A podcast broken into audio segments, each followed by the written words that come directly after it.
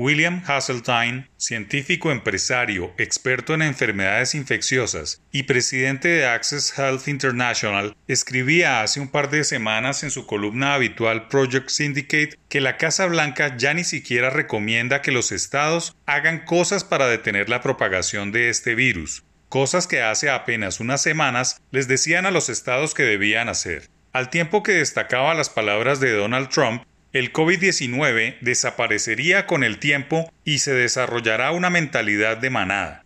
Dice Hasseltine que Trump se refería y lo denominaba erróneamente a la inmunidad colectiva, cuando una población se vuelve inmune cuando muchos de sus miembros están infectados o vacunados contra un contagio determinado, es decir, que un grupo de resistencia contrarresta la propagación.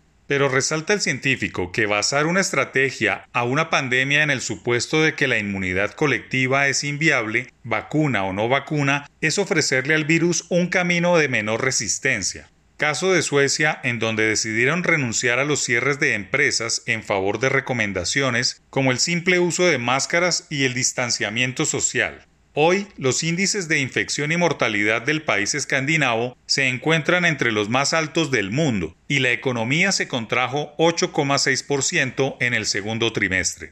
Pero una cosa es Dinamarca y otra Cundinamarca. Reza el dicho popular latinoamericano que en Perú se cambia por Cajamarca. Los países de la región ya han escalado hasta los lugares opuestos imposibles de superar en las tablas de clasificaciones mundiales de muertos y contagios. Colombia y Perú solo son superados por países de enormes poblaciones como Estados Unidos, India, Brasil y Rusia, con la pésima expectativa de que en pocos meses los países andinos romperán el millón de contagios y se pondrán más cerca de Rusia. Ahora bien, muchos países clasificados en estos portales de Internet no aportan las verdaderas cifras confiables, como es el caso de China, todos los estados africanos o los regímenes totalitarios. El problema de estar en la parte alta de esas tablas es reputacional de cara al transporte internacional. Cualquier país puede someter a los viajeros que provengan de Colombia a cuarentenas obligatorias ahora que hay rebrotes y que el contagio de Donald Trump ha encendido las alarmas sobre el grave problema que afecta a la humanidad. Nuestro país no se puede dar el lujo de volver a parar la industria, ni mucho menos de prohibir el desplazamiento de las personas, no solo por salud de la economía, sino por estabilidad mental de la gente que ha estado sometida a uno de los encierros más largos.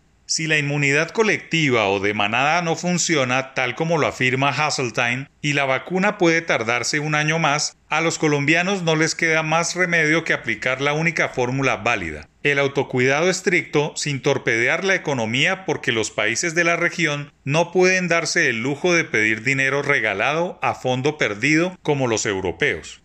Aquí los gastos se pagan con impuestos al sector productivo o con préstamos de la banca multilateral. Por tanto, hay que tener mucha mesura social, pues la ola de contagios va a seguir creciendo, sin asomo de pico ni de aplanamiento de curva alguna. Ahora, más que nunca, el cuidado depende de cada uno.